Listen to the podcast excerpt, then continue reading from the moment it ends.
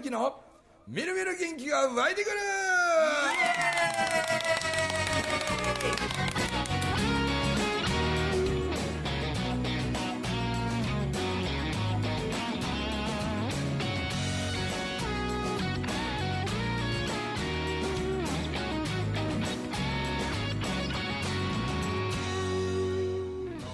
はいおはようございます。穏やかな収録に。す穏やかになるんすかね。いやいや前回がはい。賑やかでしたからね。ねえ。ああの後ちょっとビリーさんなんかこう俺本当頭痛いなって言って。て いやあの後皆さんまた戻ってこられる人もおって。大変でしたけどね。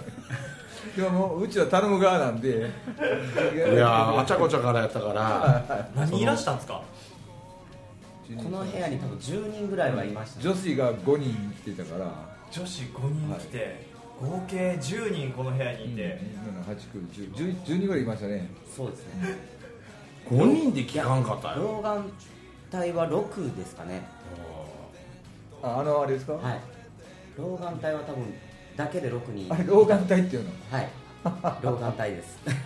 みんな老老眼やからはいまだ老眼じゃない人もいてるみたいなんですけど。いまいちネーミングのパンチが弱いな。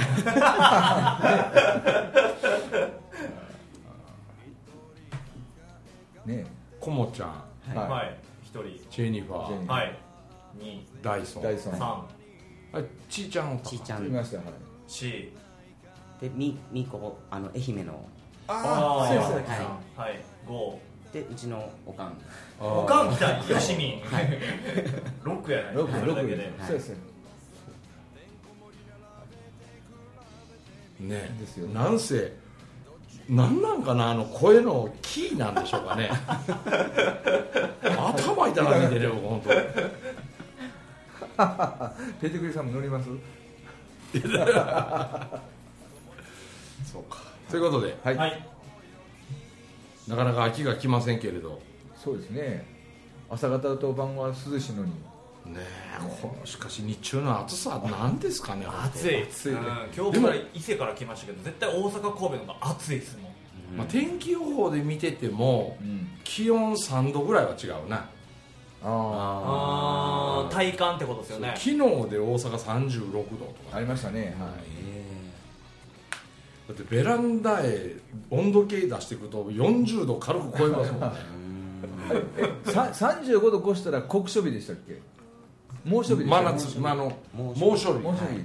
あのこの間テレビでやってましたけどこの100え何何年間で沖縄がいや今年ねこんだけ暑いのに僕は一昨日やったかな一日テレビの番しとったんですよずっと。おしてたいや 言い方思ってましたから。テレビの番をしとったよね。まあ面白いありがとうございます。テレビの番に。はいもう常にねチャンネルコロコロコロコロコロコロ変えてるんですよもう6時間とか CM だったらしチャンネル変えて、ね、CM だったらちょっとあんま思んねえな思うとチャンネル変えて、はいはいはいもう地上波ミーの BS ミーの、はいうわいろいろの中でおとつい得た一番驚き情報が、はい。はい。今年こんだけクソ暑くて、うん。で県庁所在地で35度以上に唯一ならなかった県庁所在地はどこでしょうか？沖縄？那覇やね。那覇。あそれ見た見た見た見た。へ那覇だけがはい。35度に行かなかった、ただの1回もえへ大阪なんて35度以上だらけでね。ないない日数える方があれ。ですもうよね。ない日数える方がしんどいぐらい、うん。沖縄ゼロ。そうなんですね50年間か100年間から5日しかなかったですね。そうそうそうそう。100年の間に5日しかない。沖縄？沖縄。そ35度オーバー。ほんまですか？ほんまほんま。うほんまほんま。ちゃんと僕も見てましたテレビの番してましたテレビでやってましたやってましたやってました。報道ステーションでしたっけ？報道ステーションかな、はいなんかやってました男の人がね。そうそうそうそう。当たったんですよ。これでこの100年の間でさて那覇が35度を超えたのは何日あるでしょう？そうそう。って言って当てずっぽうでうーんそうやって言うんやったらいつかとかって言ったらピタリ賞とかみたいになって。本当に本当に。めちゃくちゃ意外ですね。だって沖縄はそれ確かに日差しは強いけど、はい。あの日向から日陰にそされあの避けるといっぺん涼しいしさ、うん。あの何海風があること、うん。はいはい。高い山がないんでフェーン現象がない。あそれは一気にあの温度がカーッと上がるとか、い。そういう環境ではないんだしね、ー熱がこもりにくく。こもらない。こもらない。でこう風が吹くから海風が。あれは驚きましたねねえ見てて。本あけどなんかそういうのも聞いたことありますけど想像以上に涼しいんですねじゃあ。涼しいとは言わんけ涼しいど暑くないんですね。す想像以上に暑くないですね。そうそうそうけどこんなクソ暑い、今年の冬はまたクソ寒いらしいですね。うわー。そうなんや。もうこのラニーニャ現象かなんかで、もう極端に暑いと次はもう極端にこの冬は寒くなる、えまあ、寒なるのはええがな別に、うん。走ったらぬくなるし。いやいやいやそう言うてますけど社長冬来たら絶対寒い寒いって言うんですよ。なんとかなるからね。挨拶挨拶みたいなもんで言うてるだけだよだって着る服1枚増やすとかさうん。極暖着るとかさ。うん靴下3枚履くとかする。なんとかなとかなりますね。夏の暑いのだけは皮張るわけに関してやで、うん。それ以上はねならへんすクーラー以外に逃げ道ないんやもうん。ないないない。んねえ。うんうん風当てたって暑い風吹いてくんねやしな。すごい本まあ天気の話で今回 終わってきましたけども ないけれど。はい。この間からビリーさん言ってたあのうちの三男坊の天才勇気の企画の若者合宿、はいはい。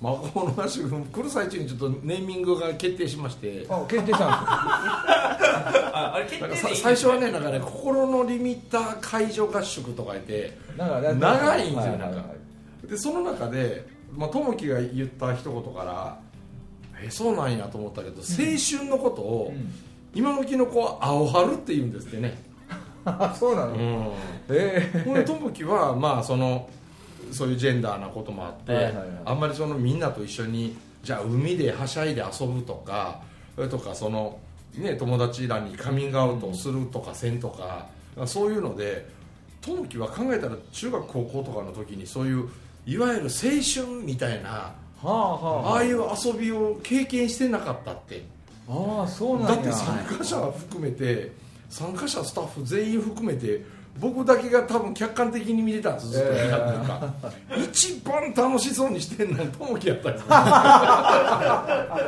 そうなんや。一番楽しそうにしてたのが友樹であ2番目がこのダブル勇気やったんちゃうかあな3番目が杉やったんちゃうかな。いや僕あの誠司君が一番楽しんどって見えましたけどね。あのフェイスブックあるよさんも楽しんでましたね。いや素晴らしく良かったのはあのみんなと同じような目線に下がって一緒になって遊ぶんでね。このそうですね。友樹でもうちの勇気でも、ウォーリーでもそうやけどウォーリーなんか小学生と川遊びしててももう小学生の目線に 降りてくるもんね。ああそれいいっすね。これ何時間でも小学生とあの七くどい遊びような。延々やるねんこの 得意ですよ僕。僕あれが持たんのですよ本当ね。持たない。だって中村文明がするそのまあ言うても看板中村文明じゃあーない。ですか合宿ですよ。でメインが海ってなっとるのに2日目の二日目の海あの欠席ですから。すまん俺今日の海無理やっつって。うまいことしといてっつって 理理由はやっぱり二日酔い。いやいやいやいや暑さですわ。あ暑さで体力的なものと暑さ的なものですよ。うん。ああ。1日目海で遊んでほんで2日目の朝から、えー伊勢神宮参拝に行って。て、うん、でこの正式参拝だったんで、はい。ちゃんとスーツ着てありスましたね。ーツ着て、うん。であの神楽殿とか入って岡倉奉納とか、はいはいはい。はあんなのもね若者たちみんな誰一人足も崩さず、ほ感動してたな、はい。あれはすごかったですうでネーミングはなんでなったの？アファロ合宿あアファガシ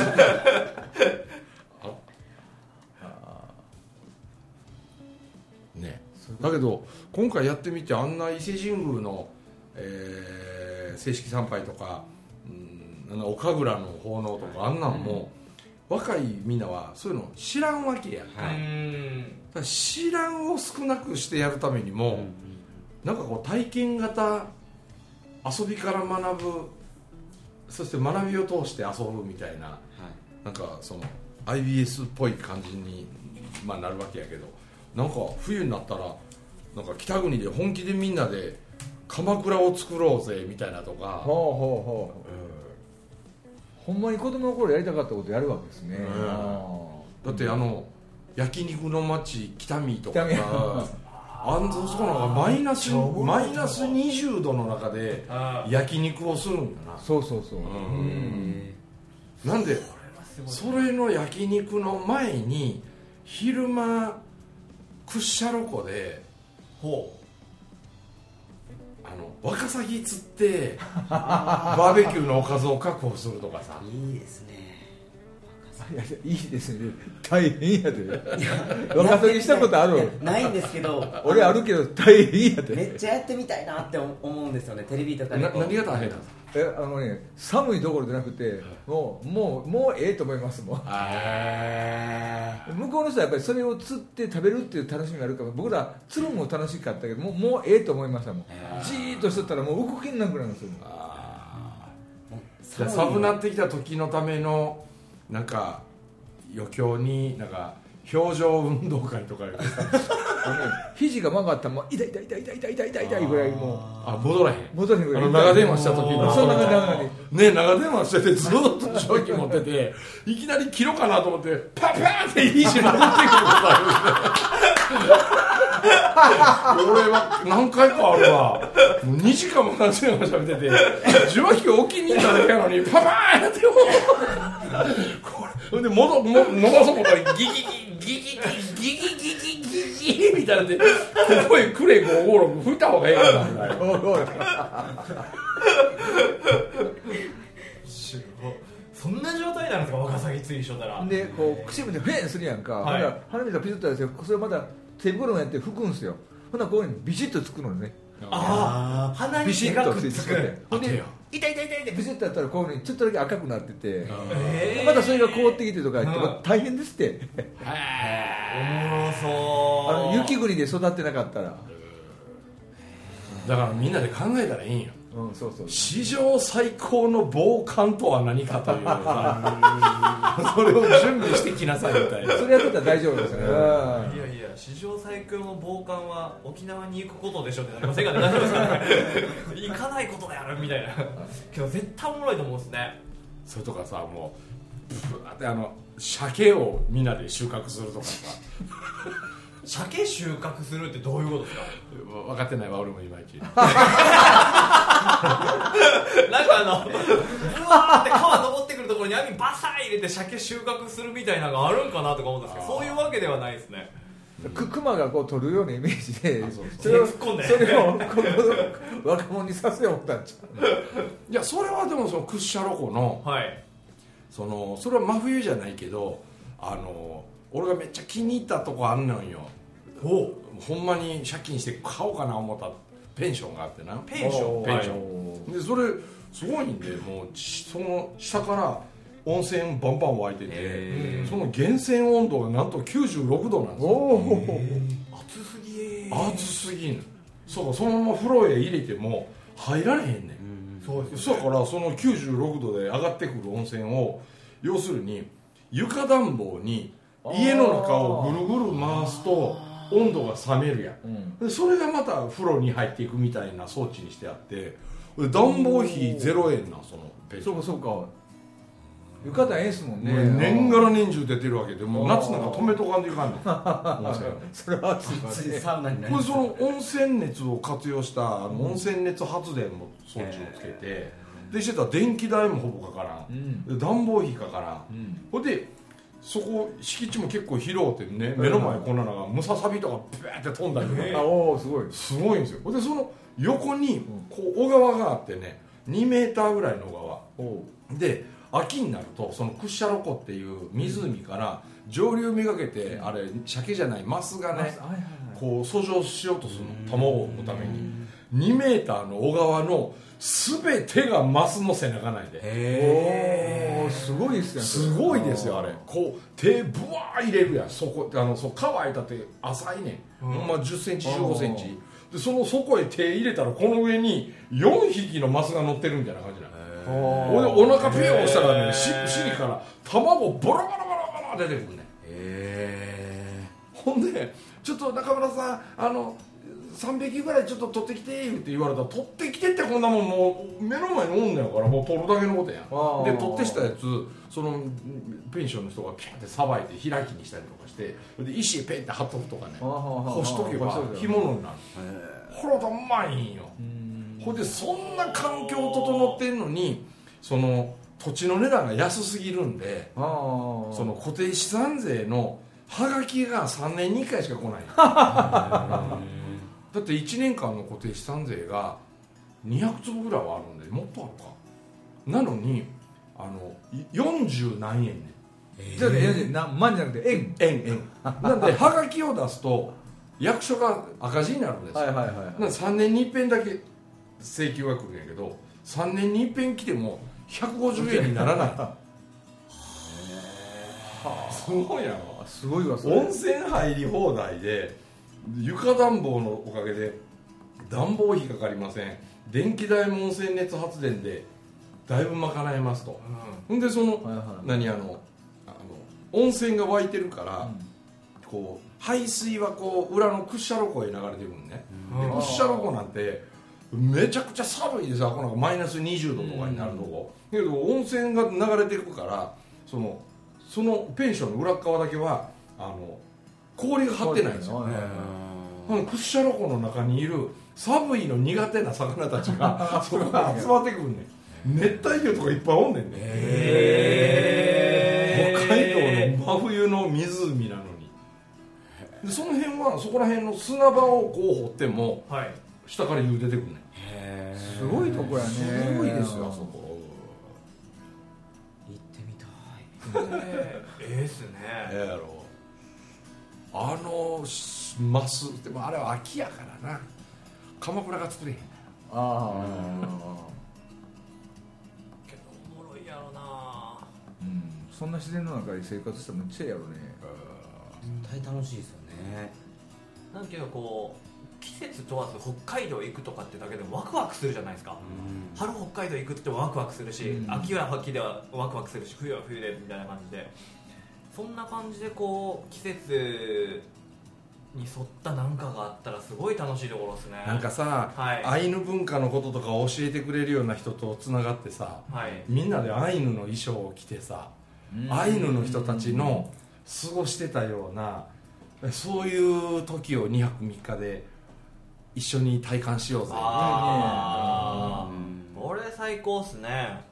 だから逆を言うならじゃあ琉球の人たちがはいどういうああれをしてたんかそこへ行ってまあだから坂本龍馬みたいなもんさ富士山がいくら綺麗っちゅう話聞いても、うん。なもん見てみりゃわからんやないかっちゅう話やから。だあから若者たちはやっぱり行ってみて感じて、うん。体感せねわからんことっていっぱいあるはずやから、そういうのはね。各地域各それぞれ全国にいろいろありますもんね、うんうん探しゃいっぱいあるでいっぱいあると思うよ。今考えてるそれこそ鹿児島行ってみんなでチランへ行ってさ、はいはい。チランはやります、うん。なんかやんのもよしやし。絶対やりますチラン。翌日に屋久島に行ってみたりするのもいいかもしれないね勇気屋久島って何回行った一回。あ一回だけなの？一回やけど大体もう一周。あの IBS のやつで？うん。あはしてる。その時は IBS のみんな院長のもともとの実家へ泊まる院長の隠れ家に泊まる。の隠れ家？があるのか。屋久島に。屋久島に。何人寝れんの？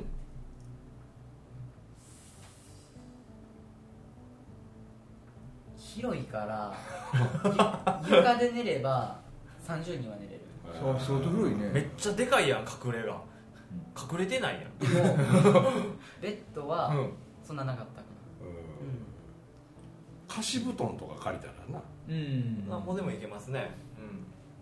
屋久島やったらさあ屋久島やったらうん例えば人間のこう行う技じゃないけど、うん。あの学南さんっていうね、はいはいはい。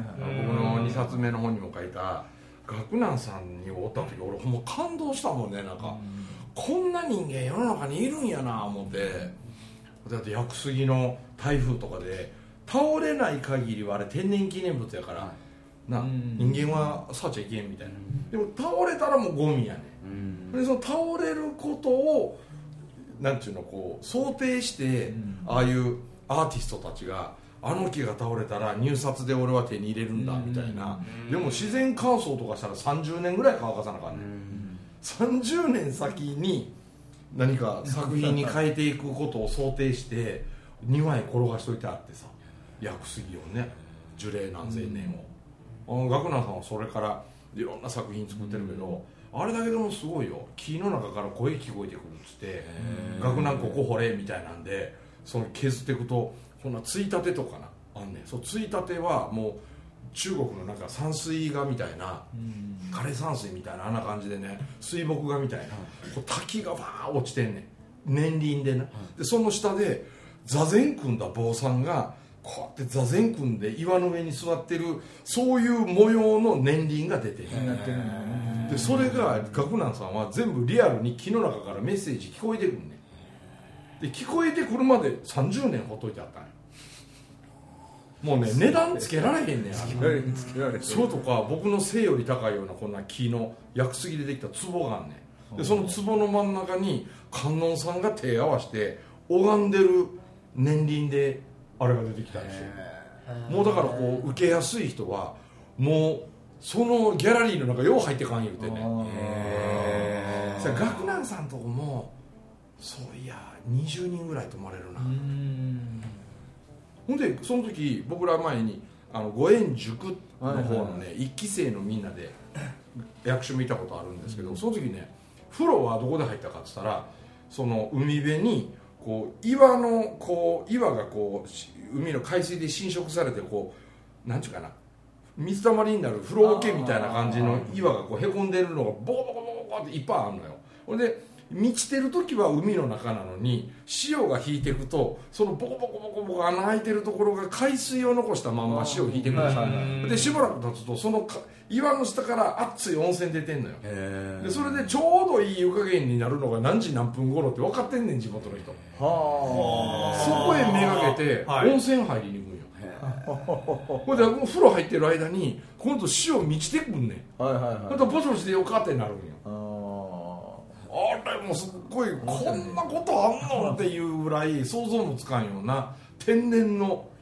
海水混ざった温泉みたいな。俺らわーわー言いながら入った時ガレッジセールのゴリーがおってねそこに。ねほんで一緒に入ってベラベラ喋ってさ、うしたことあんねん、ほんで夜になってその近所のおばちゃんがご飯作ってくれてね。で夜になってあもしかしたら今日あたりあのウミガメの産卵やってるかもしれんぞってでここは観光客が一切来んところっていうのをちょっと教えてもらってん。はい。でまあせやけどこれで見れるってちょっとなみたいな。でもまあ行くだけ行ってみようかっつってはい。近くやから行ったんですよ、はい。ほんならねこうやってガーって海を降りてく下り坂こう降りてたら途中に1台だけ車が止まっとってんですよ、はいはい。路中というかまあそんなぐにゃぐにゃ峠道みたいなところに、でそのナンバープレートがまた三重ナンバーやったんで、えなんでこんなところに三重ナンバーの車通ってんやろなってうん。言うて浜まで降りてってんで僕らがみんなでこう浜歩き出してね、うん。ウミガメ卵産んでるってほんまかなみたいに言うてたら向こうから夜遅いのに、人が一人歩いてきてね、ほ人がいた。人が来た。怒られへんかな俺らみたいな。怒られるんちゃうみたいな感じでこう行ったらそしたら「ウミガメの産卵見に来たんですか?」って言うてきたから「、はいやもし産んでござるようなら見ようかなぐらいの軽い感じですけど」とかって言ったら「あそうなんですか」って言って喋る感じが三重県の人やなって。はい。もしかしてあの三重ナンバーの人ですか?」はい言ったら、はいそうなんです」って僕三重県の人間なんやけどもうウミガメに惚れ込んでしまいすぎて、うん。もう屋久島移住したんですって「ほう。はい。いや俺も実は三重県なんですわ」って言ってしたら「あえ皆さん全員三重県って言うからいや三重県俺だけかなうん。そしたら誰かがねこの人はなんかこういろんな人にこうえーなんかこの人のやってる塾えーご縁塾っていうのがあって、はい。全国みんなかはらこうやって仲間集まってきて屋久島旅行に来てるんだって話したら「はあそんなんあるんですね」とかって「いや僕同じ三重県の人でね尊敬する人いるんです会ったことないんですけど、うん。知ってますかね中村文明さんって。ほんまやね。すごい話やね。もう屋久島の屋久島の夜中の海辺で喋ってる人が中村文明さんって知ってますって本人に。本人に。前にもねそれこそひ秀人とおお前おったっけ？岡山車で乗ってて学生のヒッチハイク拾ったらさ、はい。そいつの喋り口調とワードがうん僕っぽいんですよ、うんなんかね。だからこいつ俺のが言うてるようなこと言うなと思ったら、うんで話してるうちに「ご存知ですかね中村文明さんって」って言って僕いつもこの人の本持ち歩いててねって言って、ええ。ボロッボロになってる僕の本出してきて、えこれが僕のバイブルなんだっていうのを 前の席で秀人と喋り出したんですよ。で後ろに僕乗ってて「おい俺俺それ俺俺。それ 俺俺俺」って本本人目の前に中村文明語るのやめてくれる。すごい話やね。それと似たことですよ。あ屋久島の夜の砂浜でたった一人と出ようっすげえ。てしたらそんなことなら僕が案内しますって言って、えほいでそのウミガメ大好きで移住してきてるそいつがうんうん。連れてってくれて、そしたらもう何十匹ってウミガメがおったおったどころかボコボコ卵を産んでねもう感動みんな。泣いた。マジであれは。あほんまにこう目から涙みたいなの流しながらな。こうボコボコ産むねん。こんなに産むのっていうぐらい。もうみんな時を忘れてね。帰ってきてからえらいことに気づいたって。みんなブヨにめっちゃ噛まれて な夏中かいかったもんね。だからあ若者連れてく時は風呂入ってあれ汗の匂いがするからいかんねああはい綺麗に風呂入った上でペパーミント塗るとかね。だからあの虫のシュッシュとか。するーあーでもあんなんでもねえ感動すると思うよ。すごい話やねでも。それ変な話。子供っていうか若者じゃなくて僕も見に行きたいいや俺も行きたいよ。お前ら行くのは俺らが行きたいわみたいな話ね。年齢ごまかして行きたいよ。うん行きたいそういうこうやっぱ視野広がるじゃないですか。うん。都会で生きてる俺ら一体何してんねんやろって思うよ多分。あれそう考えたら、はい。なあ屋久島なんかでもせやしそれこそ宮古島なんかでもな。宮古島なんかかてちゃんとこ止めてもってさみんな、はい。で北海道なんかでもあの札幌だとかさなんとかじゃないと思うわ、はいはいはい。やっまあそうぱですね。礼文島とかさ、あー。礼文島。とか利尻島ってもう最北端や稚内の上にある。おおはいはいはいではい。そこにはだってえ利尻利尻島にはこんな山利尻富士って山あってウニ丼頼んだら飯粒よりもウニの方が多いよ どんな国やないか。みたいなすごいね。俺の知ってるすげえ日本みたいなやつうをわ味わい遊び感じる青春合宿や。春らし これはちょっとシリーズ化していかなあかんいな。やいやいやいや青春合宿のオーバー25もやってほしいですよ。い大場にもう一度取り戻せ青春合宿。それいいですね。それいいな、それいいです。もう一度取り戻せ青春。そしたら僕もビリーさんも参加できるんで。きるできるできるね。うん。したいしたい。したいですよね。こんなん聞いて本ちゃんはもう若いい子たちで、はい。なんかオブザーバー的に取り戻せ青春みたいなさ、でコンビニ行ってあれ買うてきてこれ買うてきてとかっていうパシリはお年寄りがする。しあがん山下君使えへん遅いとかならへんすか大丈夫ですか？言われそうやな。そんな感じでまたね面白い企画があればここでまたご紹介したいと思います、はい。お届けしました中村文明と森とともきとゆうきでした。ゆきでさんありがとうございました。ありがとうございました。どっちが面白い？